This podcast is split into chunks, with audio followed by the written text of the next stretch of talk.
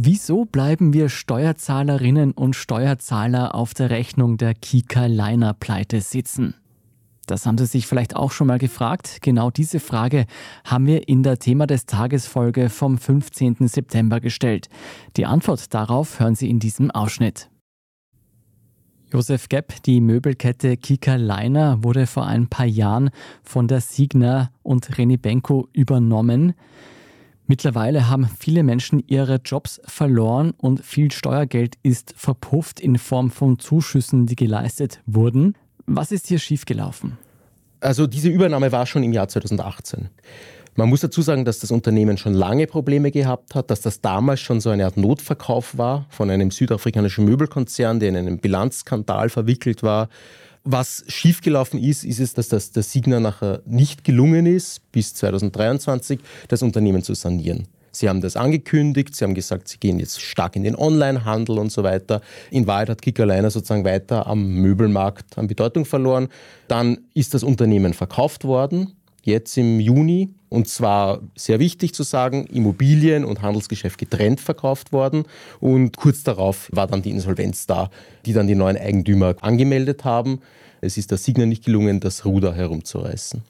Wer trägt denn jetzt die Rechnung dafür? Die Rechnung dafür trägt unter anderem der Steuerzahler, natürlich auch die anderen Gläubiger, Lieferanten und so weiter. Da wird jetzt gerade verhandelt, aber es ist so, dass in der Corona-Pandemie hat Kickerliner einen Steueraufschub, eine Stundung zugestanden bekommen, so wie viele Unternehmen, ja, muss man dazu sagen. Aber jetzt durch die Insolvenz ist das Geld halt größtenteils wahrscheinlich weg. Das heißt, der Staat, der Steuerzahler zahlt da irgendwie die Zeche. Und was halt die umstrittene Sache dran ist, es gibt diesen getrennten Verkauf, Handelsgeschäft Immobilien. Die Immobilien sind um viel Geld verkauft worden. Die Signa selbst spricht von einem profitablen Verkauf. Das heißt, die haben sozusagen an den Immobilien wahrscheinlich Geld verdient, zumindest mhm. laut Eigenangaben, während der Staat beim Handelsgeschäft durch die Finger schaut, vorher eine Stundung gewährt hat und jetzt kommen die Steuerzahler Steuerzahlerinnen und Steuerzahler dran. Das klingt massiv ungerecht, wenn ich das so aus Steuerzahlersicht sagen kann. Muss denn Benko, der da mit dem einen Teil viel Geld verdient hat, das Geld auch irgendwo zurückzahlen?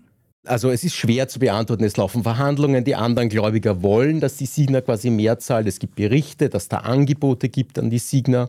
Im Wesentlichen ist es so, Handelsgeschäft, Immobiliengeschäft sind zwei getrennte Unternehmen, zwei getrennte Schienen, waren auch schon vorher getrennt. Mhm. Also vor dem Einstieg der Signa war das schon mhm. getrennt, muss man dazu sagen.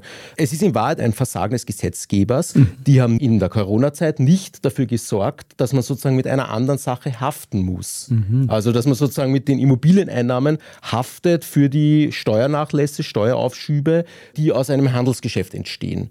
Das heißt, aller Voraussicht nach ist das Geld weg, aber es wird eben noch verhandelt, muss man dazu sagen. Die Kika-Liner-Pleite ist nicht das einzige Problem des Reni Benko. Die vielen Baustellen des Immobilienmoguls haben wir in unserer Thema des Tages Folge vom 15. September besprochen. Überall, wo es Podcasts gibt.